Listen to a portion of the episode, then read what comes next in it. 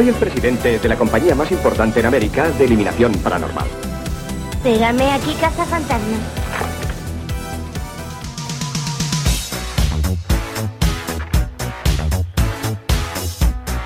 Muy buenas y bienvenido, bienvenida al episodio número uno, el episodio inaugural de Pelis y Panolis, el podcast donde tres hermanos hipocondriacos hablamos de pelis que marcaron nuestra infancia y puede que también la tuya. Antes de empezar, hay algo importante que debes saber. Pelis y Panolis, tu próximo podcast favorito, no es otro podcast de cine. Es un alucinante viaje en el tiempo en el que vamos a revivir aquellos maravillosos viernes de videoclub, pizza y pesicola, como decía nuestra abuela, y te invitamos a ti a venirte con nosotros. Yo soy Oscar, el panoli más viejo de los tres, y no tengo mucha idea de cine, pero tengo que estar aquí porque al fin y al cabo soy el único que sabe cómo hacer un podcast. Al otro lado del aparato está el panoli mediano, mi hermano Dani, que ha trabajado más de 10 años en Hollywood, desde la agencia de artistas CA hasta Warner Bros. y sí que sabe de esto. Hola Dani. Hola. Y creo que también anda por aquí mi hermana Virginia, la mini Panoli o Panoli pequeña. Virginia es una ex publicista y ahora escritora medio famosilla que también sabe mucho de cine, sobre todo de historias, personajes, guiones y cosas de esas. Muy buenas, Virginia. Hola, buenas tardes. Hoy, qué fina. Qué fino lista has puesto. Bueno, pues ya conoces a los tres panolis y en este pase inaugural de tu próximo podcast favorito vamos a alquilar Los Cazafantasmas, la comedia paranormal que superó en taquilla a Gremlins y a la segunda de Indiana Jones en aquel mítico verano de 1984. Pero antes de empezar este primer programa, algunos avisos importantes. Primero, si te gusta la imagen de portada de este podcast, incluso al final si piensas que es mil veces mejor que el contenido que vas a escuchar, que es bastante probable, Mm. anda, haz el favor de pausar esto un momento. Te pasas por Instagram y felicitas a un tipo que se llama Manuel Carabias, que es el pedazo de artista que la ha diseñado y le encuentras en arroba carabias dibuja. Mm, No nos lo merecemos. No Gracias, nos lo Manuel. Gracias, Manuel. Aplauso, Manuel. Crack. Sí. Nosotros te esperamos, ¿vale? Vas, haces, paras esto, vas a Instagram, lo haces. ¿Listo? Perfecto. Segundo aviso, si quieres apoyar este esperpento para que haya más temporadas, ayudarnos a decidir qué pelis comentamos, tener la posibilidad incluso de grabar algún programa en directo con nosotros, acceder a episodios exclusivos solo para miembros y más sorpresas, puedes apuntarte a nuestra sala VIP en Patreon y te convertirás en productor oficial. Tercero. De vez en cuando compartimos chorradas en las redes sociales. Así que si te apetece seguirnos ahí o simplemente saludarnos para que sepamos pues, que alguien más, aparte de nuestros padres, escuchan el podcast, puedes hacerlo en Instagram o Twitter. Y por último, ya acabamos los avisos. Si te registras en www.pelisypanolis.com, recibirás un episodio extra de regalo. El famoso episodio perdido, o quizás el infame episodio perdido, donde comentamos una peli muy, muy especial. Tan especial, de hecho, que originalmente iba a ser el primer episodio de este podcast, pero como no terminamos de saber si es No salió bien. mu- muy bueno o muy malo, a lo mejor es que es muy bueno, a lo mejor es demasiado Sí, bueno. es, es seguro, es súper probable que sea eso. Que, es- O- que sea un milagro de, de contrario. episodio. Efectivamente, pero al final yo creo que lo mejor es que lo decidas tú, lo hemos guardado en el cajón, te lo descargas ahí en Pelis y Panolis, pones tu email, te lo bajas y tú nos cuentas si te gusta más o menos que los demás. Todos estos enlaces están en la descripción de este episodio. Y Dani, coleccionista de esporas, hongos y mos, cuéntanos de qué va Los Cazafantasmas y vamos a arrancar este tinglao ahora ya sí que sí. Cuando los chiflados profesores Peter Venkman, Ray Stantz e Egon Spengler pierden sus trabajos en la universidad, deciden establecerse por su cuenta, montando un negocio de eliminación de fantasmas. Su primera tarea será salvar a la bella violonchelista Dana Barrett y al patoso Louis Tully, quienes sin querer han abierto las puertas del infierno en sus propios apartamentos. Sinopsis sacada del Blu-ray.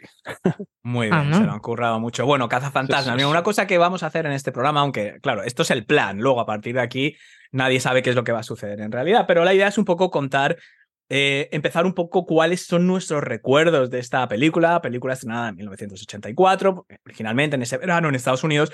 Eh, ¿Qué recuerdos tenéis de esta película? Luego la idea es hablar un poquito de la producción, cómo surgió, cómo sale el proyecto, los, eh, lo- los, intérpretes, los actores, la dirección, la producción y luego pues un poco ir haciendo un repaso no necesariamente secuencial, sino bueno, pues de cosas que recordamos de la película, que nos gustaron, que no nos gustaron. Entonces, en este mm, eh, recuerdos que tengáis, Dani, Virginia. Yo era muy pequeño cuando esta película se estrenó en cines, tendría dos años, pero mi primer recuerdo asociado a Cazafantasmas es, no sé, debía tener, la verdad es que no lo sé, seis años, siete años, ocho años, y recuerdo haberla visto en televisión en, en casa. Mm. Y durante semanas, si no meses, eh, tenía unas pesadillas horribles, recurrentes. A fecha de hoy, esta es la película que más miedo me ha dado, más Mm. que El Exorcista, más que La Matanza de Texas, no sé por qué. ¿Tú crees que esta es la peli que ha creado tenía- que grites mamá, mamá todas las noches? Mamá, desde mamá, que- mamá, Probablemente, pero durante, Mamá, mamá. durante semanas, si no meses, todas las noches, cuando me iba a dormir, soñaba y todavía me acuerdo que bajaba, que me despertaba en mi sueño y oía como ruidos eh, en el sótano de nuestra casa. Y yo bajaba las escaleras y me encontraba con nuestro padre jugando al ajedrez con un fantasma. y me despertaba chillando. Y no sé, ese, ese- esa escena Joder, sí, parece esa primera escena me dejó, me marcó, yo no sé, era muy impresionable, no sé qué leches pasó. No, eras muy pequeño. Pero eso es mi, mi primer recuerdo asociado con Cazafantasmas. Y luego Mm. recuerdo haber ido a ver la segunda parte al cine, eso sí me acuerdo, con, con tío Oscar y con mamá y papá. Mm. Eh, pero vamos, mm, la primera, pues mi primer recuerdo es ese, pesadillas. ¿Tú, Virginia, te Sí, acuerdas de algo de yo, esto? Cuando... yo no existía eh, eh, cuando salió esta película, a pesar de que haya alguien ahí fuera que esté todo el rato boicoteándome y poniendo en Google que tengo 40 años, eh, es, mm, es erróneo. Yo soy del 88 y no tengo mucho recuerdo, honestamente, de esta película hasta más recientemente. Yo era más de Casper, la verdad.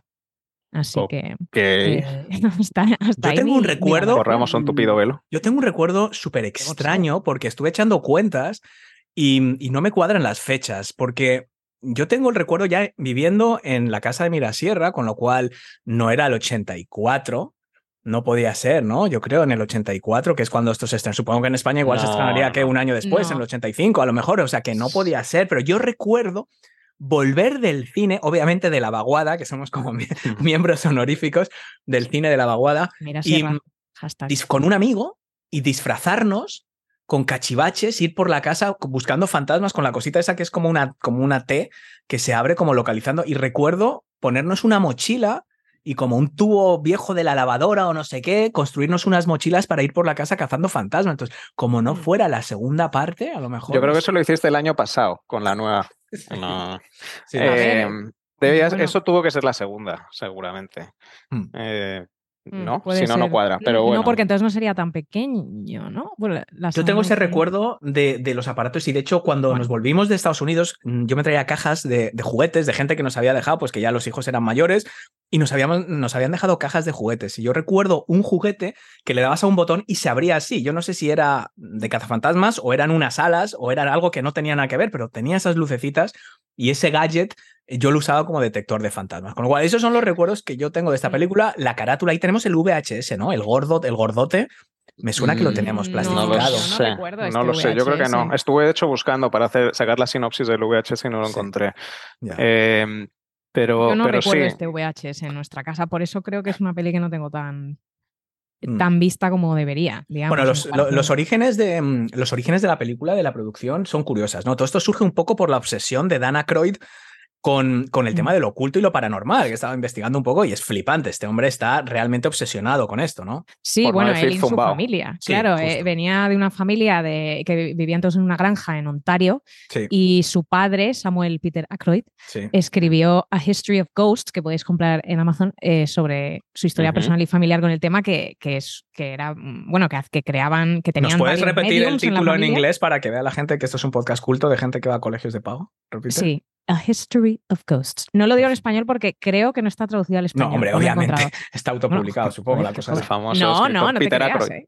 Oye, no sé. Pero bueno, que la familia Aykroyd contaba con varios mediums y se dedicaba a ofrecer sesiones de espiritismo Sí. en su granja. Y Sí. lo cual que a mí me parece maravilloso. Entonces es normal que el pequeño Daniel. eh, Pero pues está muy obsesionado. O sea, este ha sido presidente de varias asociaciones paranormales y yo incluso he visto vídeos y entrevistas Ah, sí, sí. Eh, con, con- Hablando con Joe Rogan, con Joe Rogan hace poco, pero, o sea, que eso debe ser muy reciente, pues yo, con Joe Rogan, con el podcaster y, y Dan Aykroyd ya mayor, o sea, debe ser relativamente reciente, hablando de, de física cuántica em, y, y de cómo todo esto se puede explicar científicamente. O sea, te suelta palabras, como te dice, de física cuántica, universos paralelos, agujeros Paralelos, negros, y sí. se queda tan ancho Mm. y, Bueno, y- y muy serio. Estaba y- leyendo una- él un artículo Sí. en una revista de parapsicología, ¿no? Sí. Cuando se le ocurrió la idea para el guion sobre el concepto de atrapar fantasmas. O sea, Sí, que hay teóricamente. publicaciones sí, que- serias al sí, respecto. esto debió ser al final, de- bueno, en los años 80, que se empezaba a hablar de esto de física cuántica, de historias de estas, y que por lo visto había un papel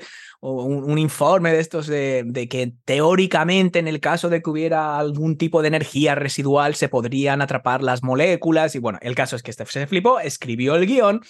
Y así es como comenzó todo este proyecto, ¿no? Entonces se lo lleva a, a Reitman, ¿no? Con el que, que es un director que había hecho ya sus cositas, ¿no? Había trabajado con Bill Murray y a partir de ahí se pone en marcha el proyecto, ¿no? Buenas, sí, Mm. sí, sí. Sí, de en todas maneras, eh, aunque él se tomase este mundo en serio, el proyecto desde el principio era una comedia. De hecho, eh, se inspiró mucho en un tipo de película que no se había hecho en décadas, que era lo que mezclaba el terror con el humor. Eh, En Estados Mm. Unidos eran muy famosos los Three Stooges, que no, yo creo que nunca llegaron a España, eh, y tenían varios capítulos donde se enfrentaban a la momia o a personajes así sobrenaturales y, y mezclaba el humor con el terror. Mm. Entonces, mm, aunque se tomaba muy en serio todo lo paranormal, su intención desde el principio fue hacer una comedia Mm. eh, y por eso pues, se juntó con Ivan Reitman, que era director de comedia, con Harold Ramis, con Bill Murray, con todos los, los actores, directores de Saturday Night Live, que Sí. eran todos cómicos, Eddie Murphy, que Sí. John Belushi. Sí. Eh, entonces, la intención siempre era hacer una comedia con tintes de terror, pero Mm. Que principalmente una The comedia. Evil Dead, que es, es, es, es de unos años antes, ¿no? ¿Se considera terror comedia? Eh, Es que de la, la, la, la primera, no, la primera película Evil Dead Ah, es vale. una película graciosa seria, vale. Mm, está un poquito mal actuada, pero en general no tiene, o sea, no tiene humor intencionado y es una película seria, Mm. agresiva, que se prohibió en Inglaterra y muy notoria. Luego cuando Ah, hicieron la secuela, Evil Dead 2, ahí, eh, Posesión Infernal 2 en España, Mm. ahí sí que la, la hicieron comedia. Entonces, Vale. Mm, La primera no. La, la que, la que se había estrenado hace relativamente poco era Un hombre lobo americano en Londres, que esa sí mezclaba esos dos Sí. temas, Mm. aunque el- eh, la idea de Cazafantasmas es que no fuese tan, tan violenta porque iba a ser una peli cara que iba a tener que, que atraer a, No, y de a hecho, eso ahí tenía, tenía el doble factor de riesgo, ¿no? Cuando se lo presentan a, a. ¿a quién se lo presentaron? A Columbia Pictures, ¿no? Me parece que se lo llevó Reitman. Y bueno, aquí hay, aquí hay varios problemas. Primero, el guion original, que lo escribió Dan Aykroyd, creo que Mm. era una ida de olla por completo. O sea, que Sí. hubiera costado 300 millones de dólares de aquella época grabar esto, porque era una Transcurría en historia- el futuro, universos Sí. paralelos al final. Sí, es como que los cazafantasmas eran pues como empresas independientes de fontaneros por, por todo el universo, por todas las galaxias que iban, a- viajaban en el tiempo, viajaban por distintas galaxias, por distintos universos, eliminando fantasmas, ¿no? Entonces, eh, el primer problema era ese, ¿no? Que era que si se hacía esa película tal cual, el guion original de Aykroyd, iba a ser una ruina Mm. absoluta por los efectos Mm. especiales que iba a requerir.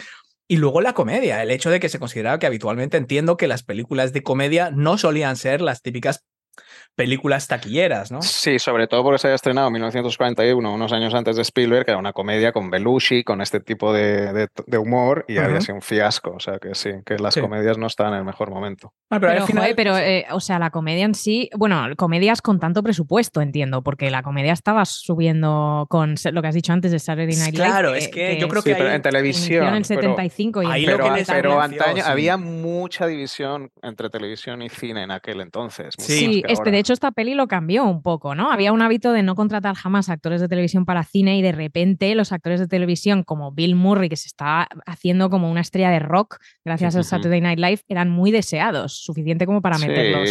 en- Sí, bueno, y, también Candy. y el, tra- Sí. el track record que traía Ivan Reitman y, y el propio Bill Murray, un poco todo- toda esa relación. Creo que, no sé si fue o Animal House, que cuál era, Desmadre a la Americana era, ¿no? La Sí, de Animal House. De- Americana y la de, De National. Lampoon también, ¿no? Que es la sí, la de Vacation, la de Una familia de una. ¿Cómo era? De una Las familia locas chiflada aventuras de una chiflada. sí. Lo del chiflado era una Un palabra muy un poco- ochentera, sí. Sí. Sí, bueno, al final el caso es que aprueban la película, eh, confía mucho, ¿no? El de CBS, sobre todo por el talento de la gente, ¿no? Inicialmente iban a tener mucha gente, mucha más gente asociada al proyecto, ¿no? Iba a estar Eddie Sí. Murphy, iba a estar John Candy. No, estar- eso, eso, eso quiero desmentir ese rumor, porque lo he visto Sí. en todas las listas de, de cosas que no sabías sobre esta película. Sí, y que- he leído que eh, el director ha desmentido que, que o sea, Eddie Murphy no fue considerado nunca para el papel de Winston Mm. ni, ni le ofrecieron el papel. No, es que no, es que lo que lo que pasó originalmente él iba a ser Dan Aykroyd con Eddie Murphy y, pr- y probablemente, eh, o sea, John no, no. John pero no era el sí. no era el personaje. eh, no iba a ser Winston. Ah, No iba a ser Winston, porque de Bueno, hecho iba a Eddie Murphy, ser, iba a Eddie ser el de Murphy Bill ya- Murray, ¿no? Es que Eddie Murphy ya en ese entonces era bastante estrella, ya el,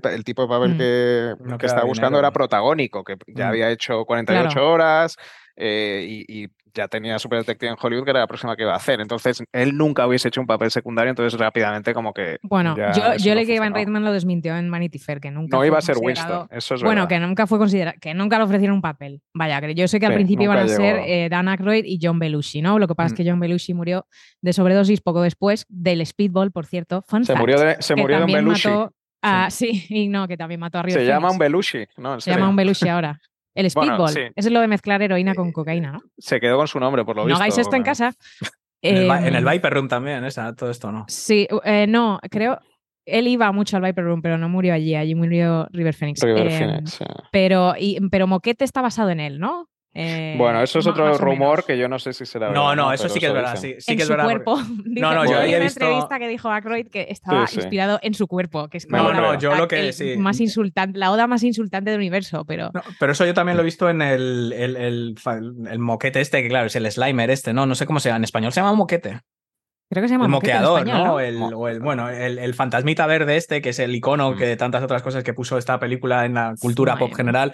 Este, mm, yo he visto gente de los de la empresa esta de, de los boss estos, que son los que hicieron los efectos especiales, que sí que dijeron que como el día antes de tener que presentar las maquetas del, un poco los, la- las demos del, del fantasma, les dijeron expresamente que tenía que tener un parecido que era, que tenía que ser como un homenaje a Belushi. Y dice que hizo Mm. cuatro ajustes, pero que ya Mm. se parecía mucho de antes. O sea, no se lo habían dicho al principio, fue como una cosa de última hora, pero luego sí que he visto tanto, como dice Virginia, Ackroyd y esto, ¿no? El caso es que al final sale la, la película, se aprueba con una condición, y la condición es que eh, tenía que salir en, en 12 meses, ¿no? Porque esto fue, esto fue lo, que, lo que luego tendría consecuencias más adelante y que para mí son consecuencias muy apreciables, sobre todo en la segunda parte de la película, con los efectos y algún, algunos de los efectos.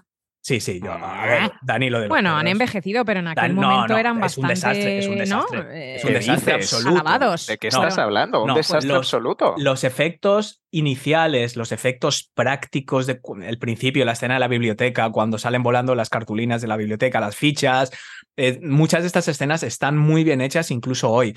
Eh, porque están hechas de forma pues muy inteligente y muy práctica y muy real. Los perros, macho, los perros que tardaban A dos ver, semanas en animar esta- un segundo. Era, pero, pero un desastre. Era, Era 1984. no, no, pero el 83. problema da igual, porque hicieron el templo maldito, hicieron gremlins, El templo no- maldito no tiene stop motion, pero si, te, si ves, por ejemplo, No tenían el tiempo, Imperio tío. contraataca. eh, No tuvieron tiempo de El, el. Imperio contraataca tenía mucho stop motion que se ve también como los perros Mira, que salen aquí. es- Contrataron al, al, al que hizo todos los El- efectos especiales de, de Star Wars, Richard sí, Edland. Richard Edland, que era el fundador de, De hecho, yo Light and Magic. No, no sé era si uno fundador, de pero era uno de ellos. jefes de ahí, sí. Mm. Pero volviéndola a ver, a mí me, me gusta, me parece que está muy bien. Lo que pasa es que utiliza técnicas ya pues un poco anticuadas, como A los mí matte paintings y me ha todo llamado, me, ya- ha llamado la atención y de hecho iba a decir, hay dos partes súper diferenciadas de la película y para mí, yo no sé si me ha condicionado ya todo lo que he leído de saber Mm, que iban con no mucha prisa. Yo no estoy de acuerdo porque, de hecho, bueno, ahora llegaremos, pero hay cosas al final que mezclan escenas que rodaron en Nueva York de verdad en la calle con Sí. escenas rodadas en el estudio donde se rompe la carretera y tal. Y, y yo me, la volví a ver la escena diez veces y no conseguía casi diferenciar. Están Pero ahí muy bien integrados muchos elementos. Si tú escuchas, hay entrevistas con el propio, con, con varios, uno es el jefe este de pirotecnia del estudio este, de especiales todo, dice que, que ya las últimas semanas, que, que es muy parecido a lo que pasó con la música, por cierto. Pero eso Mm, pasaba con muchas películas. No, pero que es que decían que era el primer take, o sea, que lo que enviaban al estudio era una demo del efecto, era una demo. Y decían, me vale, ¿sabes? Y lo metían en la película tal cual cuando se supone que en cosas como el cielo al final, como que falta cielo. O sea, yo lo, no- yo lo noté antes de verlo. Bueno, a mí me parece que ya no es por tiempo, porque hay películas antiguas que las ves y no te choca tanto, pero lo de los perros del stop motion es exagerado. Pero es que tiene una cantidad de tío. efectos especiales la película bastante más que, era una locura, era una la locura. mayoría de las películas que hemos, que hemos visto, yo creo. Mm. Eh, Bueno, sé, de esa época. momia, pero- Bueno, yo, la última nota así de producción, hay, bueno, hay muchas más cosas que podríamos hablar, pero la última cosa curiosa es que, mm, aparte de todo esto, de las prisas y de, y, de, y de todo, bueno, tuvieron suerte en poder contratar al estudio. Aquí lo que pasó es que Industrial Light and Magic, que habían hecho, eh, bueno, estaban haciendo, habían hecho la del Imperio Contraataca, bueno, to- todas las de, las de Lucas, etcétera. Se, se fue un montón de gente de ahí y montaron una otra empresa que era esta, la de Boss, y ahí fueron los que contrataron, porque claro, había pocas opciones. Se estaba haciendo el Retorno al Jedi, se estaba haciendo Indiana Jones y el Templo Maldito, había pocos estudios disponibles. Y dio la casualidad que estos que no estaban contentos en ILM se fueron y estos son los que se ocuparon de todo eso. Ahora, eh, junto con esas prisas está el tema del nombre. Esto es curioso. Mm. No tenían los derechos de usar Ghostbusters. Ya, ya, ya existía una serie de televisión de los Sí, 70 justo. que eran justo dos cazafantasmas que iban como con un orangután, ¿no? Eh, Sí, justo, justo, sí, justo. sí, sí. Justo, no tenían Sí. los derechos, entonces lo que tenían que hacer es cada escena donde se veía algo, como el cartel ese de Ghostbusters cuando alquilan la, la, la base esta de operaciones, la, esto de bomberos, y ponen el cartel que pone Ghostbusters, y cada vez que se mencionaba, por ejemplo, en el anuncio de la tele, si miras los extras del DVD y todo esto, lo, lo- tenían que grabar cada escena tres o cuatro veces con, Con tres o cuatro nombres. distintos, o sea, Ghostbusters, Ghost Stoppers, Ghost no sé qué, Ghost... Y porque hasta que ya llegó un punto que dijeron, mira, no, no podemos seguir así porque es que se está alargando entre que ya tenemos poco tiempo, pero y eso, eso es curioso, ¿no? Y al final Pero Sí. ¿sabes cómo consiguen los derechos al final, no? curioso esa historia. Que el, que el, el jefe de Columbia que dio luz verde a Sí. la película luego se fue a Universal. Le echaron, y le echó Universal, Coca-Cola, le despidió. Universal eran los que tenían los derechos de Ghostbusters, Sí. entonces le- se lo cedió un poco Sí. como, venga, Sí. Pero no Y- sé si y- no tenían un 1% de toda la un taquilla. 1% que, que sí, que, que claro. Pues eso puede Es ser curioso que la, en los créditos, la primera vez que sale el título de la película, ¿no? So- eh, sobre el plano del, creo, del New York Public Library, es- son- está escrito en dos palabras. Ghostbusters. Bueno, está pero- como dividido en dos líneas, ¿no? o sea, más que... Pero es, sí. es raro, ¿no? Porque te hace pensar entonces que son dos palabras. Me pregunto si es porque otra vez iban un poco pillados de tiempo y Puede no ser. tenían los derechos y dijeron, bueno, pues vamos tirando con esto, porque luego es una palabra. Yo creo vamos que a una hablar de- cosa visual el logo, porque a lo mejor como te, cuando, ¿eh? tienes, cuando tienes el, el, el loguito de prohibido, sí, es más fácil que quepa en dos líneas, supongo, ¿no? Si la, si es dos- raro, yo creo, y en las posteriores, en los remakes y, y Y en tal, eh, lo han usado siempre en, en una, palabra. Bueno, hablemos un poco de esa escena. Ahora que mencionas lo del logo, el logo no aparece hasta ya bien entra la película. La, la- la película empieza con esta escena con la que, que- que es graciosa, la viejita en la, Terrorífica escena. la, la bibliotecaria. pequeño, ya lo he sí, dicho. sí, aquí es 100% película de miedo. O sea, realmente esta escena de inicio te pone ya en una ambientación en la biblioteca esta pública de Nueva York, en el sótano, el fantasma. Ese sí que me parece que está. Bueno, no se ve, ¿no? Ahí no se ve, ese solo No, se ve ahí la todavía luz. no se ve. Sí. Lo ven después, ¿no? Es como una señora Sí. Sí. Eso está bien. A mí esa película, a mí, sobre todo ese principio, ya te pone a mí. Realmente la primera mitad de la película me encanta. La segunda mitad me parece que ya está un poco como desfasado y descontrolado, ya no tengo muy claro lo que estoy viendo, pero a mí esto que tira más hacia la parte más oscura, más de miedo, con algún tinte cómico, pero no Sí, es una comedia, me gusta. del Sí. mundo, ¿no? Eso siempre Sí. es lo mejor, en realidad. Por cierto, yo he ido a New York Public Library para intentar entrar en esa maldita sala famosa, el reading room este, y no, no, no, se me ha, no se me ha puesto fácil, no, no conseguí entrar. No sé si se puede, no sé cuál es. Yo qué- creo qué que onda, los ¿sabes? interiores, no sé, puede ser que los interiores estén en Los Ángeles o no. Muchos sí. Muchos sí, Pero ¿no? de El la- hotel sí, el- la biblioteca, yo creo que el La exterior. biblioteca no, la, bibli- la biblioteca yo La creo que es la, la Sí, biblioteca. tan yo- claro, yo creo que sí, pero a lo mejor el, seguro, los a lo interiores mejor no el, subsuelo puede, Sí. el Ah, sótano Ah, bueno, el sótano puede sea ser, pero yo digo el famoso reading room, que es Ya, también ya, el que ya. sale en, en, eh, Desayuno con Diamantes, que también van. donde le dice hacer lo que hace él, que para sacar que- la tarjetita con mi libro, ¿sabes? O sea, Eh, yo no sé pero vosotros, pero yo desde el principio me da mucho miedo, luego ya en cuanto entran ellos. O sea, claro, esto es como Lennon y McCartney. O sea, tener estos genios juntos en Sí. ese momento es como ver magia, es como ver, no sé. Claro. Bueno, dicen que la una- mayoría de la película los casi estaba improvisada. Sí, bueno, vete tú a saber cuánto eh, será verdad eso o no, pero da igual. O sea, la- las frases que tienen a plan cuando le preguntan a la bibliotecaria que si tiene historial de, de algún Sí. loco en su familia y dice Sí. que su tío pensaba que era ¿qué? un santo o algo así. Y Sí, dice- ¿cómo era? Que además era santo yo diría patrón que eso es un gran sí. O sea, San todas Jerónimo. las frases. sí. San Jerónimo, Y- que, que- que luego es, por cierto, es el santo patrón de los bibliotecarios, que luego escuché bien sí, un sí. documental. O sea que sí, dice, yo creo que Y eso es todo- un sí, ¿no? Toda esa interacción entre ellos. eh, Sí, está muy bien. Bill Bueno, Murray nada. como el escéptico, a pesar de que ve las cosas, sigue como... Tenemos ahí escéptico. antes, antes de eso, o sea, antes de que llegan los cadáveres, tenemos la escena esta del, del experimento.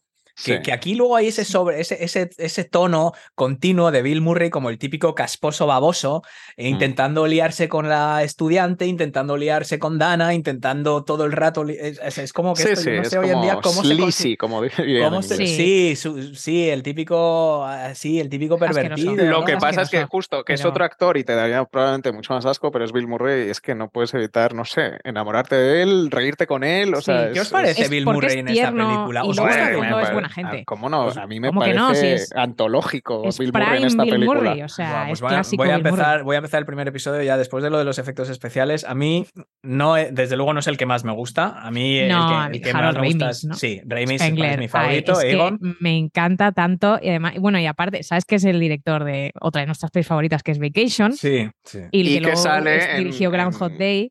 Y que sale de actor en, en, eh, Mejor Eh, eh, Imposible, el mejor imposible, que también que ya eh, hablaremos de ella. analizaremos en este podcast, que empezó, eh, pequeño eh, dato, eh, editando chistes para Playboy, lo cual me parece... eh, El sueño americano, sí. como dato, sí.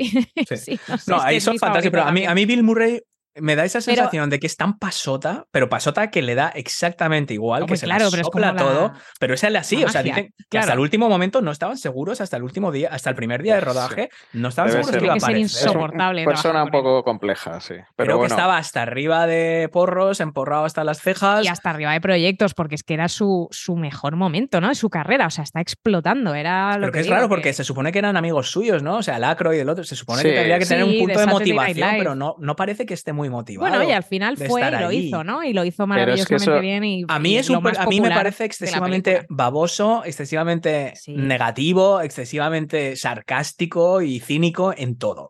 Pero es, una, Pero es un buen equilibrio con Ya, nosotros. sí, lo si entiendo. toda la Pues es película el único- pero a mí no me gusta mucho este personaje, la verdad. Entiendo. Creo que, a ver, re- no, corrijo, me gusta el personaje, pero no me gusta que sea como el protagonista. Creo que lleva demasiado peso y eh, a expensas de que creo que se podía haber aprovechado un poquito más o se le podía haber dado un poquito más de intrahistoria a, Egon, a Rey, o sea, a Aykroyd o a, a- Harold Ramis a costa de como demasiado tiempo para Bill Murray cuando es como, no sé, muy monocromático, ¿no? No sé. Bueno, yo creo que es No, va- yo- lo más popular de esta película. Sí, o sea, yo le podría honestos, te guste o no. todo el o sea, rato. Los otros me hacen gracia, bastante gracia, me gustan mucho, pero creo que son a lo mejor un pelín más simplones. O sea, este, pues al final es el que tiene un pequeño arco, creo, en Más peli, cliché, ¿no? sí, tienes razón. Cambia un o sea, poco al final más de los otros principio a son un poco final, de cliché, cómo va sí. creyendo, cómo va pues Sí, no sí. viendo a las mujeres como objetos sexuales solamente. Es el que tiene un poco más de arco y al final creo que es como el con el que se identifica más la audiencia, porque es el que está todo el rato como diciendo, pero ¿qué, qué me estás contando? o sea, que bueno, hablas sí, de... bueno, no sé si Winston, ¿no? fantasma. Winston en realidad es el. Sí, pero como él no aparece Bueno, hasta mucho ya. después... Que por eh, cierto, pero- interesante, de- eh, interesante decisión esa, ¿no? En plan, vamos a meter un cuarto fan- cazafantasmas como una hora y media después del Sí, comienzo de la película. O teoría, sea, el guion, no, tenía que haber salido mucho antes y esto es como una cosa que a lo largo de la historia a él, o sea, ha sido como famoso por eso. La gente no se acuerda que había cuatro cazafantasmas. O sea, eh, Pero, pero sirve, sirve en el guion porque es al que le- luego le explican un montón de cosas que no nos han dado, que, que la audiencia Sí. no sabe, ¿no? Cómo, cómo me- claro, Es- cómo meten a los fantasmas en la máquina, que eh, hay que darle a este botón, lo- o sea, que he escuchado esta Entonces, mañana joder, que, mm, que resulta que había toda la intra- tenía este hombre tenía toda una intrahistoria. Eh, Mm. el, el Winston, que era un artificiero del ejército americano, era un veterano del ejército, artificiero, o sea, especialista en este tipo de cosas, en los explosivos y en todas estas cosas. Y, y todo eso se, se quitó. Entonces, claro, no sabes un poco. de A mí, es a, a mí, aunque me guste mucho Bill Murray, mi escena favorita de esta película, que me, me flipa, es, es una escena entre él y Dan Aykroyd, que es cuando van en el coche hacia el final y empiezan a hablar de, del fin de los tiempos y que Sí. si está llegando el fin de Mm, los tiempos. y el tenido- apocalipsis, ¿no? Esa escena, entre eso, me encanta, es mi favorita. Bueno, esta tiene muchas. Yo para mí sería imposible ¿Esa es decir tu cuál es porque. Sí, me encanta la música, me da como mal rollo, me gusta luego cómo ponen Joder. una canción pop, me gusta el plano de helicóptero y se ve el coche entrando a Nueva York, no sé, me, me, me gusta. yo hubiese me dicho que tu escena favorita era la de la broma del piano. No, mi, mi escena, bueno, eso está bien, pero antes de eso, espera, antes de eso tenemos que hablar de la introducción. Esto Bueno, odian. después de la biblioteca ya hemos visto ya ese inicio, alquilan ya, ya llegan ahí. Por cierto, ven- antes de pasar Sí. del tema de la biblioteca, solo decir a todos los que estén, eh, vayan a viajar a Nueva York y quieran pasarse por la biblioteca, que tienen una de las cosas más bizarras que he visto en mi vida en, en la exposición eh, el- permanente, que es eh, un abridor de cartas de Charles Dickens, que es la patita de su gato muerto. Solo lo digo Mm. porque me parece Joder. increíble y nadie sabe Muy que está ahí y lo puedes ver. Claro, y es, es- sentía que era Bueno, esto no tiene que Este ver tipo de cosas solo las vas a escuchar en un podcast que se llama Pelis y Panolis. Así que si no te gusta el cine y vas a ir a Nueva York, oye, nunca sabes lo que vas a encontrar aquí. Un montón de Ahora cosas ya podemos avanzar. Que no son la película. Perdona, ¿podemos avanzar o queréis quedaros en la biblioteca dos Venga, horas? vale, joder. no, llevas venga, tú dos horas con la biblioteca, venga. Bueno, venga. eh, nazi, para mí, nazi. una de las escenas más gloriosas es la presentación de Lewis. Eh, la introducción cuando llega Dana con la compra, llega al apartamento y el para mí mi personaje favorito de esta que película por cierto, iba no a ser John Candy. Iba a ser iba a John ser Candy al John principio, Candy. ¿verdad? Sí, es, es- el, el- el Lewis. Te identificas, ¿no? Con Rick él. Moranis. Me parece espectacular. En inglés como en español. Hola, Dana, ¿dónde estaba aquí? Bueno, Voy a dar una ducha. Me voy a dar una ducha. Es, es buenísimo. O sea, como, tanto, fíjate, en español, yo esta la he visto en español y en inglés. Y en inglés tiene las partes, bueno, míticas, pero yo, claro, como la vimos Bueno. por primera vez en español, em, Un, detalle.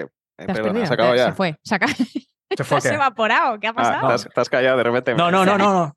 Ah, iba a decir que un detalle que yo creo que nunca me he dado cuenta hasta esta última vez que la he visto es que la fiesta que da es solo para clientes suyos para podérselo desgravar de Sí, sus sí. impuestos. Sí, O sea, por, eso, por siempre así. invito a, por eso invito a clientes en lugar de amigos a la fiesta. El salmón me ha costado 24 dólares, no sé qué, pero con un descuento. O sea, sí, sí. Sí, cuando Es, que, es que eso es lo que esta película es brillante, que cada personaje, por no sé, pequeño que sea, es que te mueres de la risa. Yo me ha esta es vez brutal, chocado un poco la pobre Sig- Sigourney Weaver, me da un poco de pena. Siento por como el que no acoso constante, cómoda. ¿no? Es El- acoso constante, del es de los acoso 80, constante, sí. Es el personaje un poco más come- pasivo. La veo un ¿o poco perdida. Esta venía de Alien. Es una actriz seria. De repente Bueno, la, la tienes ahí jadeando, abiertas de piernas en el sofá, Sí. como me pongo yo cuando me sudan las ingles en verano.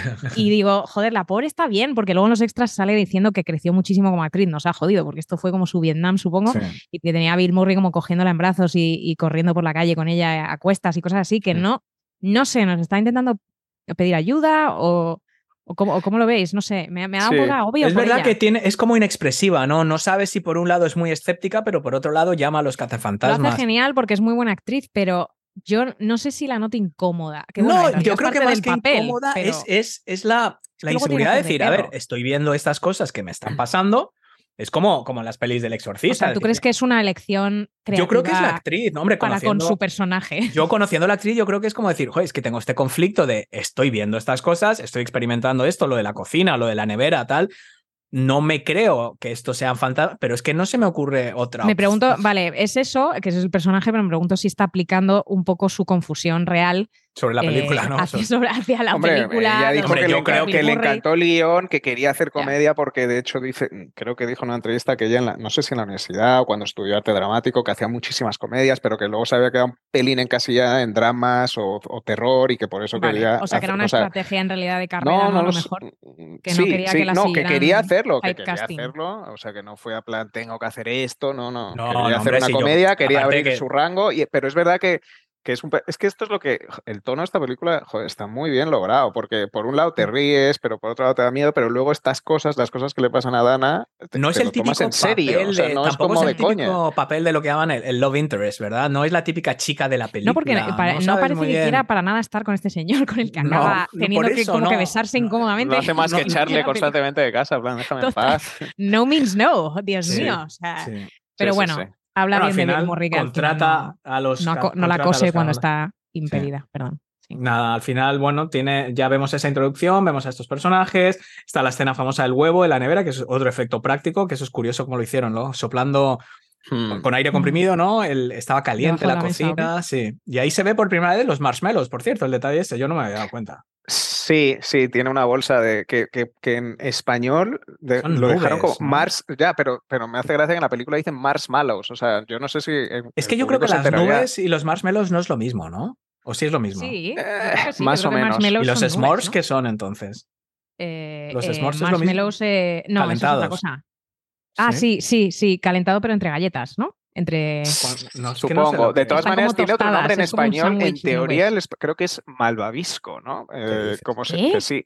Malvavisco. Eso suena planta, sí, yo no he oído Búscatelo. Yo tengo el libro de cómo Búscalo se hizo fantasmas que me lo Si no compraste me tú, crees, Óscar, búscalo en o tú. Virginia, me lo regalasteis por Navidad, está traducido al castellano. Y, y hablan del muñeco de Malvavisco, a pesar de que en la película dicen marshmallow, pero Búscatelo luego en el diccionario. Bueno, que por traducción. cierto, es, es, es ficción, o sea, es- ¿se lo inventaron? Para sí, se lo inventaron. Sí. sí. Joder, es que, eh, claro, cuando lo dice Dan Aykroyd en plan, ¿qué te has imaginado? Joder, me he imaginado el State of muñequito de- Marshmallow Man sí. y, y como si todo el mundo supiéramos lo que es. Es que tú Es- sabes lo que. Yo creo que es que me suena. Claro, Pero luego por eso viendo- explica, cuando era Sí. pequeño, era tal, era cual, o sea... Pero luego, no- aparte, también ahí, en, yo creo que son los extras del, del DVD o en un documental que hay en YouTube, ves un poco cómo estaba continuamente pasando entre el muñeco de Michelin, Sí, exacto, y- es que yo, y- yo creo sí, que la fórmula del el muñeco- de Michelin. el muñeco de Michelin, y luego eh, otra cosa que yo creo que es lo que a mí me sonaba. Es que, que no, no me acuerdo cuál era, que también había un anuncio de Estados Unidos que le tocaba la tripa y se reía. No, era, era unas, unas un- chips Ahoy puede ser, Sí, o unas sí, galletas puede de... ser. de Pero era la marca, chip. era la marca, no sé si era Nabisco. Sí, Nabisco sí, bueno, tenía un se inspiraron en así esto. blanco. sí, sí. Se inspiraron, había varios, sí, se inspiraron en eso. Sí. Pero bueno, espera, volviendo atrás. Entonces, de, ahí se ve por primera vez, es verdad. Si te fijas, prácticos. ves los marshmallows. Sí. eh, y luego es cuando Dana, sí, reciben la primera llamada, ¿no? Bueno, está la visita a los cazafantasmas cuando va Dana a la, a la base, a la base de operaciones y salta Sí. que no tienen clientes, que es cuando va Sí, sí, sí. Janine, que es otro gran personaje. ¿Qué tal, Janine? Sí. ¿Algún Sí, cliente? No, no. Algún no sé qué. No, sé. ¿Para qué te pago? Escribe algo. haz algo así. What do you want? Sí, sí. Y Sí, justo sí, cuando sí. llega dice, tenemos un cliente y, y se ve- viene corriendo el tío, el Bill Murray, Yeah. viene corriendo. Sí. Que creo que ahí casi se tropieza de verdad, si te fijas. Ahí se Sí, tropezó. sí, eso parece inspira eh, Sí, sí. improvisado. sí, sí. Eh, pero y luego cuando ya no tienen dinero, que por cierto, otro detalle, es que, claro, eh, tienes que ver la peli 20 veces para ver todos los detalles, que, que como es que Dan Aykroyd saca una, eh, un préstamo, ¿no? Para sí. dice La- la una tercera tercera hipoteca, hipoteca, sí. dice, Todo el mundo intereses tiene. como del 12% o algo Sí. así. Todo el mundo tiene el triple, la, casa hipotecada tres veces. Y están dice. ya sin nada de dinero cuando reciben la primera llamada de verdad, ¿no? En el Sí. hotel, que es como cuando... Eso ya es otra, eso Sí. es otro punto, ¿no? Tú que sabes de esto, es- Sí, esos son bueno, como los es actos, ¿no? Eso puede ser que hay ya otro acto o no.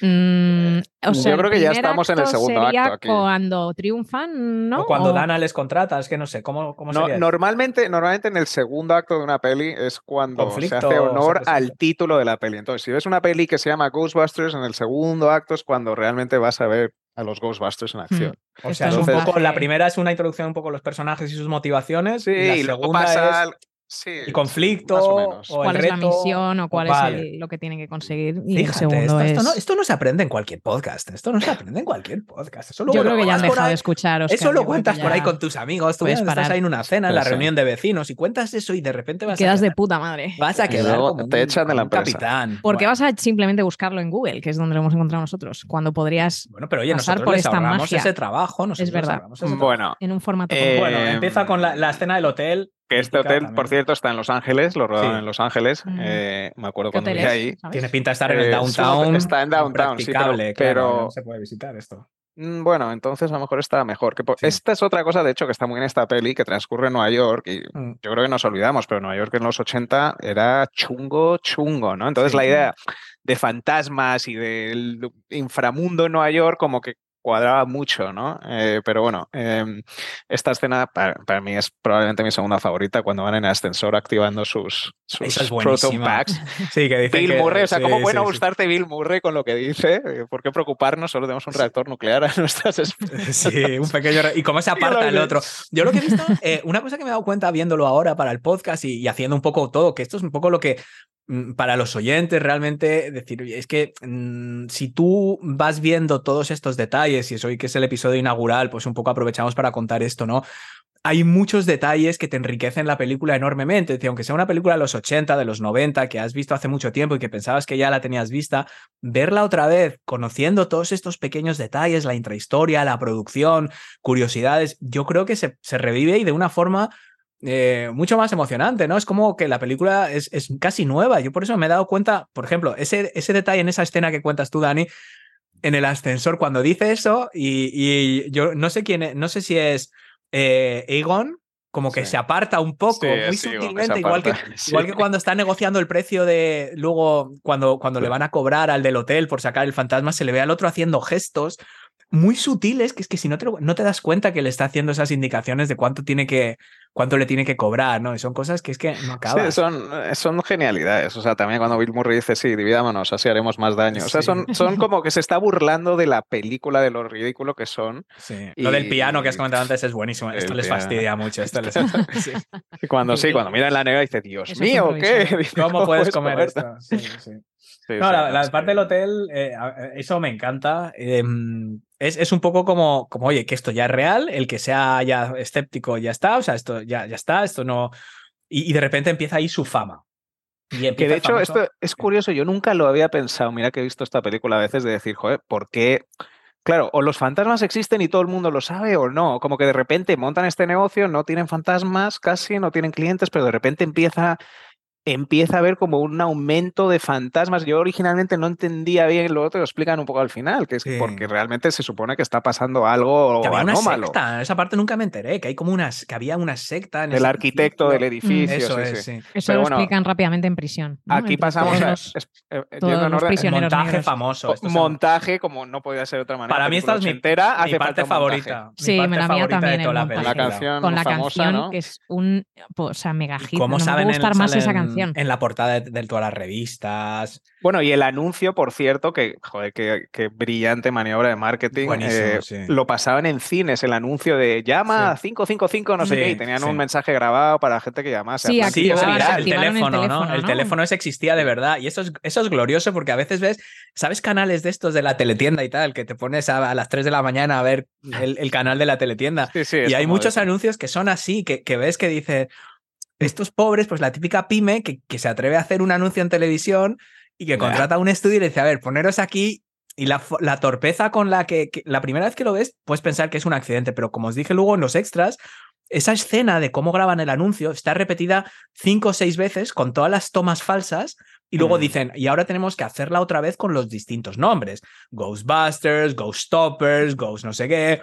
Hmm. Y entonces, esa torpeza, si te fijas, como a uno casi le da con el palo, como dicen, venga, poneros aquí en fila, ahora cada uno Y que va a el hablar se pasito al frente, sí, Eso, sí, eso. sí, es. sí, sí, Eso es la típica empresa de Pero producción es que- cutre de marketing que dice. Pero "No, es venga, que venga". volvemos a lo mismo. Tienes a tres genios, ¿sabes? De nuevo, es como los Beatles, es como magia. O sea, no puedes volver a No, capturar y que son, esa- y que son antihéroes. O sea, yo esto al final son, son trabajadores. Paletos. Son paletos y además eh, esto hoy en día uno es el, el pervertido acosador, todos fumando como carreteros, comiendo basura todo el día. Que los, Claro, son los no típicos sé fontaneros que. Los típicos joder, fontaneros, sí, son los típicos. ahí. Claro, que tienen ahí, que con el coche que lo han hecho ellos, eh, eh, los típicos chapuzas que hacen muy bien su trabajo. Otra, cuando dice que va a comprar el coche, que solo hay que cambiarle el catalizador, el motor, no sé qué, y dice, ¿cuánto ha costado? Tres mil y pico. Y le mira a Bill Murray. O sea, esa Sí. mirada de Bill Murray es que. es Sí. que Pero es que yo creo que es así siempre. Yo creo que es así. Sí, pero, pero lo No, hace el en ese montaje, momento y es el que- montaje es fabuloso. El montaje es fabuloso. Que por cierto, hablando de la canción, o sea, originalmente habían puesto una canción de Hu-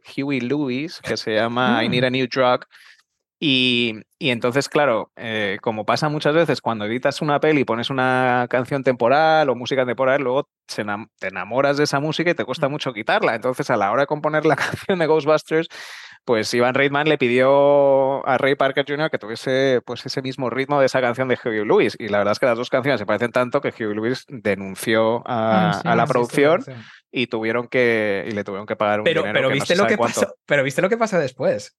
Eh, eh, de- como parte de ese acuerdo, de esa indemnización que tuvo que pagar eh, Ray Parker, o, o bueno, la productora, los que fueran, Mm. parte de ese acuerdo había una cláusula de confidencialidad.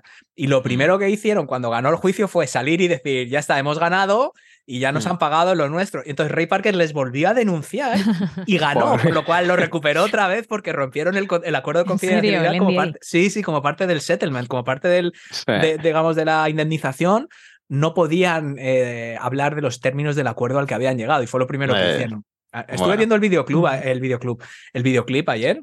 Es lo Mm. más cutre ochentero de neón. el Ray Parker Basic, ¿sabes? así, Aplaudiendo, eso, eso. así haciendo con el dedito y como moviéndose así como si fuera una cosita de estas al viento. Who you gonna call? Y es lo único que dice en toda la canción. Y dice que esto Total. se le ocurrió una hora antes de que tenía que llevar el demo tape. No tenía Mm. letra.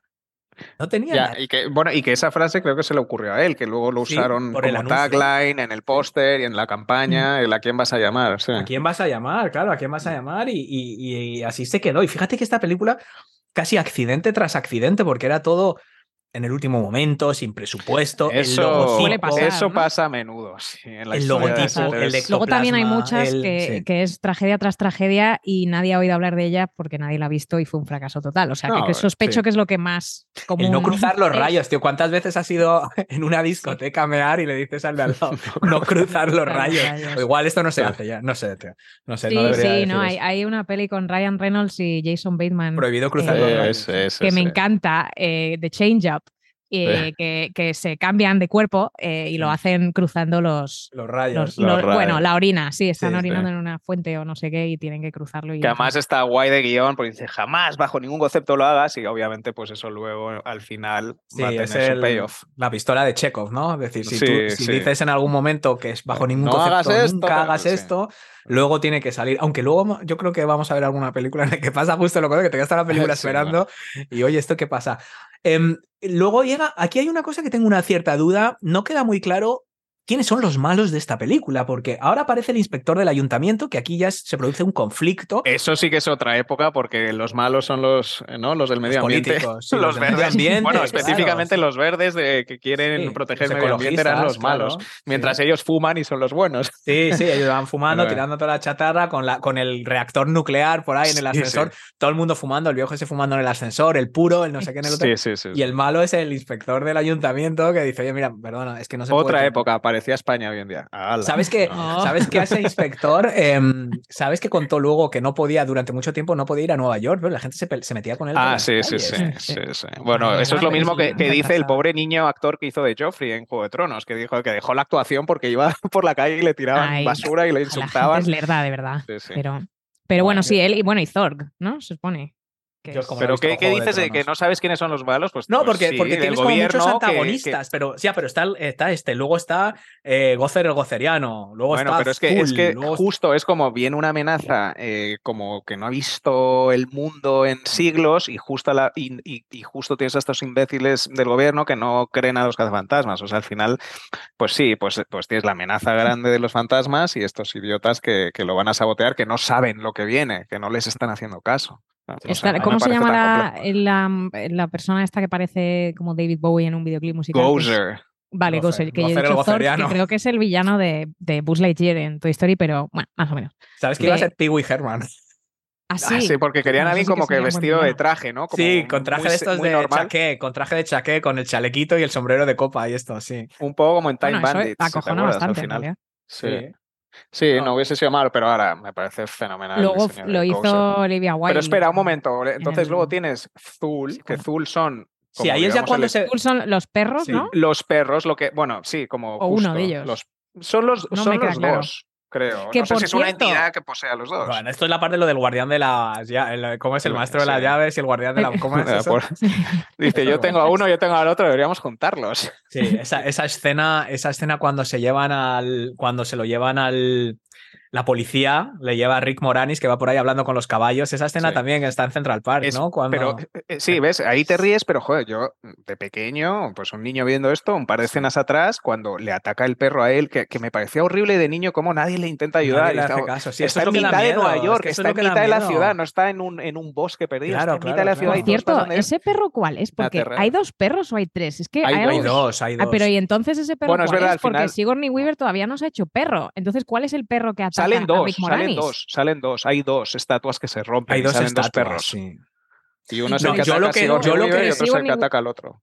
Yo lo que entiendo es Creo. que los dos perros al final son como los encargados de llevar a estos dos al gocer el goceriano. Sí, son las guías, vale. Son Vale, como los es que pensé guías, que, sí. que ella se transformaba en perro. y- Sí, y no. porque yo que por- tampoco. tampoco No, La ella cuando le salen las manos no, del sofá me ella parece está- bastante jodidamente aterradora. ¿eh? Ella está O sea, poseída, es no lo que si digo, que un momento te ríes y otro momento te, te- o te sea, cagas de miedo. de asquerosas. miedo. Y además tienen que tocarla justo como en Oye, por todas cierto, sus zonas ahora que has nobles. dicho eso, hay, hay un vídeo en YouTube de un zumbao que ha hecho un. Digo yo, ostras, eh, yo no sabía que había una atracción de, de cazafantasmas en un parque temático. Y digo, ah, pues lo voy a ver. Y es un pavo que yo no sé si con el roller coaster Tycoon o con un juego de estos se ha hecho una simulación de una atracción de 17 minutos.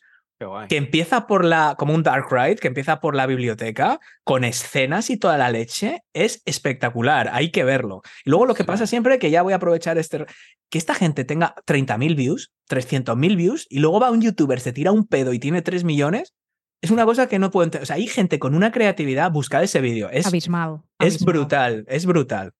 Ya Yo está, no sé ya si queréis tocar el tema de las secuelas o remakes. Bueno, vamos- no, vamos a- vamos a- final. Vamos a acabar, vamos a acabar con, con...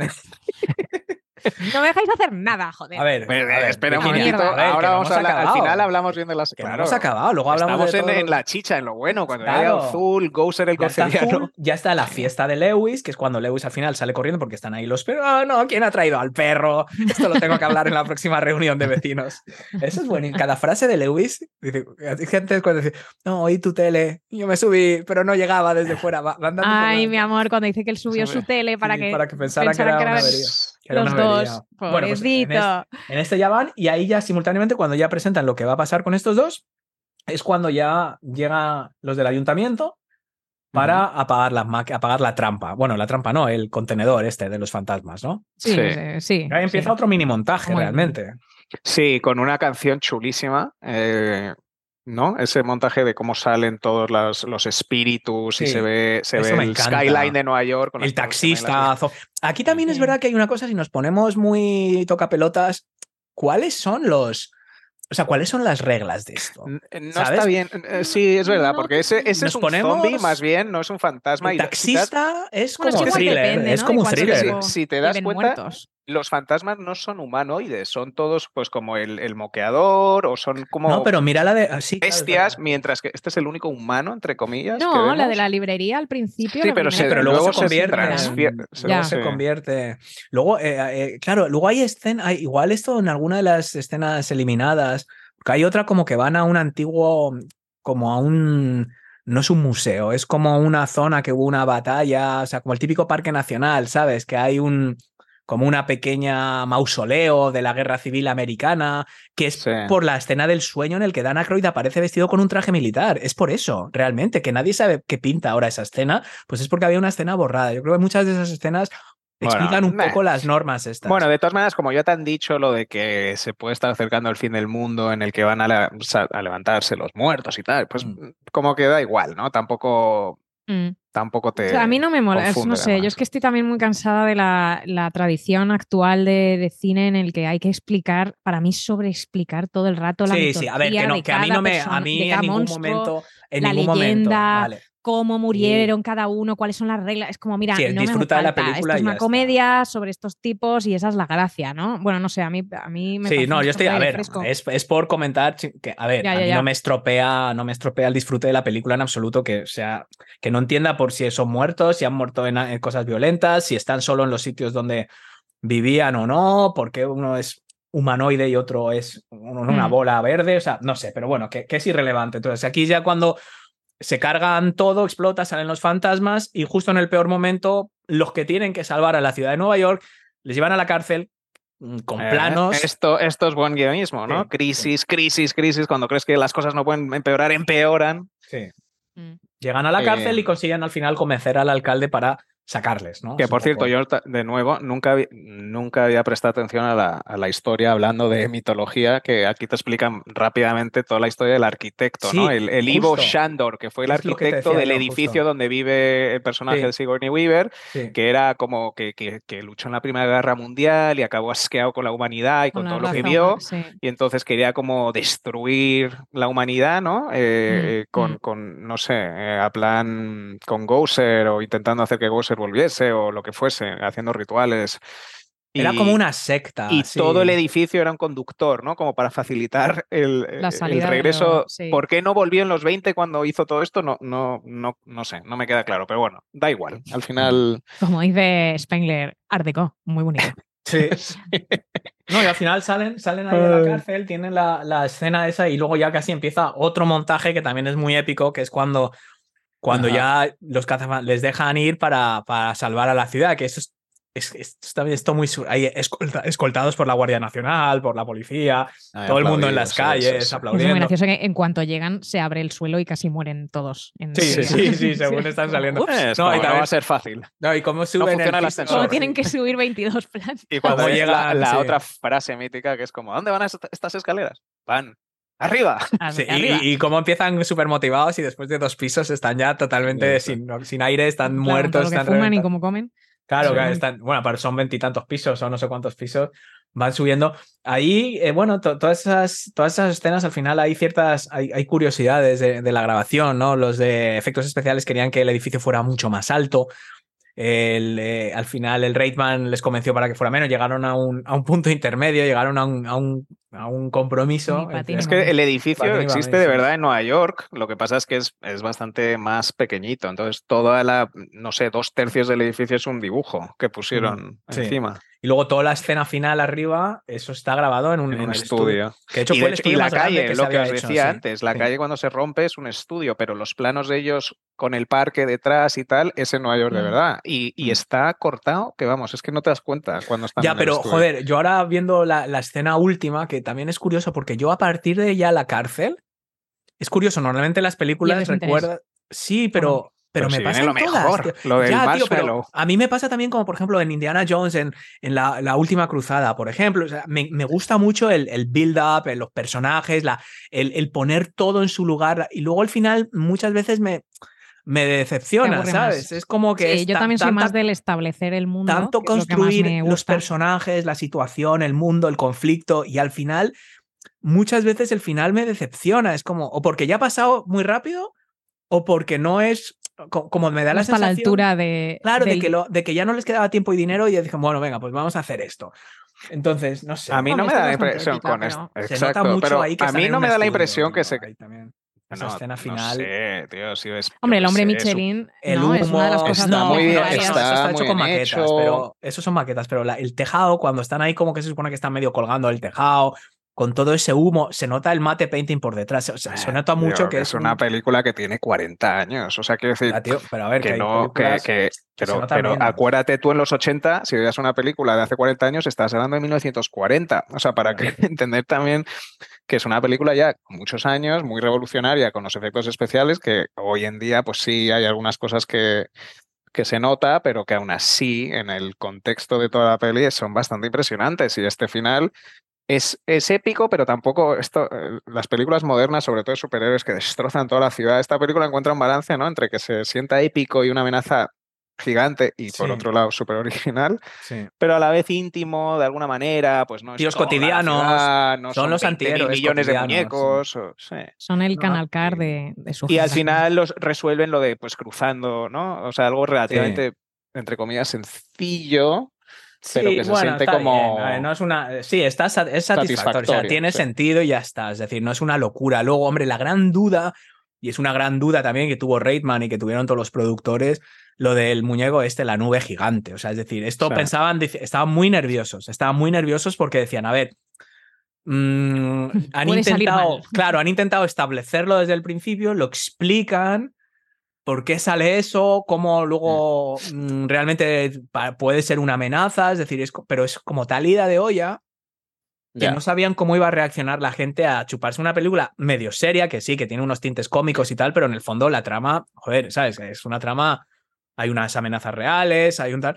Y llegar con, con la gominola esa gigante por ahí, no sé. Sí, sobre todo porque en ese momento estás con Gouser, que, oye, que da miedo, que es serio, los perros, o sea, es algo relativamente oscuro y de repente aparece, pero, pero, joder, da bastante miedo. Cuando empieza, cuando se enfada porque le dispara, ¿no? Algo y Sí, empieza ahí, sí, porque le de disparan. repente se pone enfadado y dices, joder, o sea, te da un poco de risa, pero luego no. Entonces, no sé, me parece perfecto. Hombre, yo no sé de qué otra forma podrían haberlo hecho, de una forma mucho más normal, con el Pues no tienes goce, más que ver las convirtiéndose en- secuelas, que Sí. Sí. No, si bueno, porque ahí quieres, hacen lo ver la mismo. mierda que puede ser. Bueno, pero No, ahí hacen pues, más o menos lo mismo con la Estatua de la Libertad, ¿no? O sea, no era algo parecido. Pero, pero ya es como toda la ciudad, o- ni siquiera te hablo de esa, te hablo de las más modernas, la del Claro. 2016, la del año pasado. No, yo me come más un- Pero- algo tipo Stranger Things, que hay un monstruo que al final se convierte Es en que un esa, esa es un poco Afterlife, es un poco eh, Cazafantasmas con Stranger Things. Que Sí, la con nube, la- sí, la- los hijos, los no la he descendientes de Spengler Horrible, horrible. se van a un pueblo y tienen que salvar al pueblo entero. Pero yo, en defensa de la del 2016, co- que es la de que son todo mujeres. Mm. joder, eh, no está nada mal, coño. De hecho, Es malísima, bien. Virginia. Que no es verdad. Bueno, pero a ver, es que a, a mí me pareció lo hicieron también el cast, eh, todas las mejores actrices de Saturday Que sí, Night que Live sí, que las actrices El están guays, director que es las Paul actri- Que es maravilloso. Todo eso estoy de acuerdo contigo, pero la película pero que te puede malísima. gustar, que también Joder, es una a mí cosa. me- yo creo que no está, no está mal, joder. Mira, está bastante y no, bien. no me hizo nada de gracia y la A volví ver, a ver años después por si digo, a ver si me perdía algo. Las bromas, o sea, todo es como el A personaje de que Chris Hemsworth, que vamos, no tiene. eh, si, si decimos que aquí tenemos estas dudas de si un zombie, un fantasma, bueno, esa película ya sí era. En fin, En defensa. yo en la sufrí mucho. Y no tiene nada que ver porque sean mujeres o porque sean cast, me da igual. Eh, De hecho, todas esas actrices a mí me encantan y Paul Feig me encanta. Sí, pero no, es que esa un remake, película ya, no es que un pude con remake de ella. una película tan mítica, o sea, no un remake, una cosa como tan, Reimagining, reboot. tan aprovechándose un poco de algo que ya está en el imaginario colectivo, o sea, cualquier cosa que varíes o cualquier matiz que introduzcas. Es que es lo que decíamos antes, el Igual. número de cosas que se dieron para esta peli es como, es como intentar volver a recrear los Beatles. Yo qué sé, es que es algo mágico de un tiempo, de, de una mezcla de talentos, de tonos, de tantas cosas Mm. que no, a pesar de que se vea como fórmula que se puede repetir fácilmente, pues el tiempo ha demostrado que no. no ¿Quieres hablar. Virginia, a comentar algo de las secuelas? ¿Cuántas secuelas hay? Bueno, esto es el Sí, acabamos remake. de hacer. Hay el cuatro, remake, bueno, Hey, luego cuatro pelis cuatro, en pero total. hay cuatro. pelis en total. Más esta, más el remake, más la de. O sea, O sea, eh, cuatro incluyendo 1 y 2 esta. con los cast original. Sí. Luego está la de las mujeres. Y Sí. luego está eh, la de. La, que La del año es- pasado, La que, que, que la dirigió el hijo. Sí, que lo dirigió el hijo de Brian Re- Reitman, ¿no? Ah. Jason Reitman, que dirigió, Ah. por ejemplo, Juno.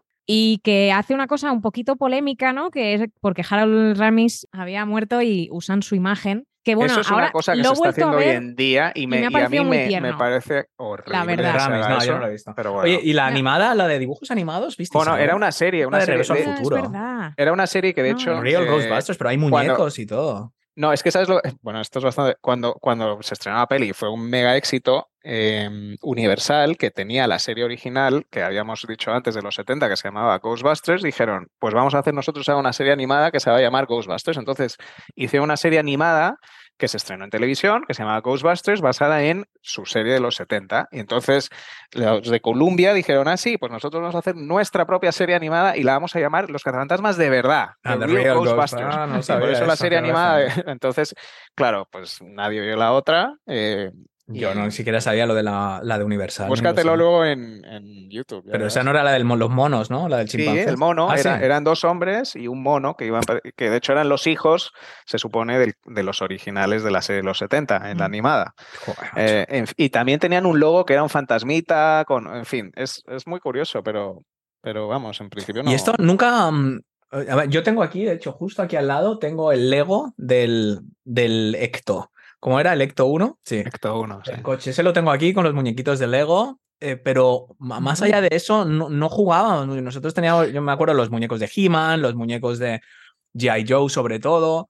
Pero Es que yo creo que lo que pasó con esta peli es que la primera se estrenó en 84 y luego la segunda mm, pasó bastante tiempo, creo que se estrenó en 89 o algo así. Sí. La serie animada, yo creo que a España, no sé si llegó o, o si Es llegó que fue mucho más de- tarde. La animada Entonces- de mm, Regreso al Futuro, que también había no, una. no era una saga que estuviese tan presente en como la Guerra de las Galaxias o algo así, con, con juguetes constantemente, creo, en nuestra infancia. Entonces, por eso igual no, no teníamos por ahí juguetes ni cosas. Ya. No. Bueno, pues esto ha sido Cazafantasmas y aquí termina el primer episodio de Pelis y Panolis para esta primera temporada. Si te gusta el podcast sería un detalle que nos dejaras una valoración, por supuesto, de 5 estrellas en Apple Podcast o una recomendación en Spotify.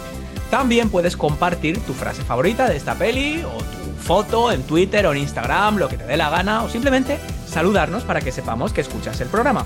Y por último, puedes convertirte en productor oficial de este podcast y acceder a ventajas exclusivas solo para miembros en pelisypanolis.com barra Patreon. Encontrarás, como siempre, todos los enlaces en la descripción. Pero sobre todo, hagas lo que hagas, no te pierdas el próximo pase aquí en Pelis y Panolis. Yo soy Oscar. No hay Dani, solo Zul. Y yo soy Virginia. Hasta pronto y gracias por rebobinar. Adiós, adiós, adiós, adiós. Adiós. Adiós. Vale, ok, bueno, pues ya está, esto es lo que hay.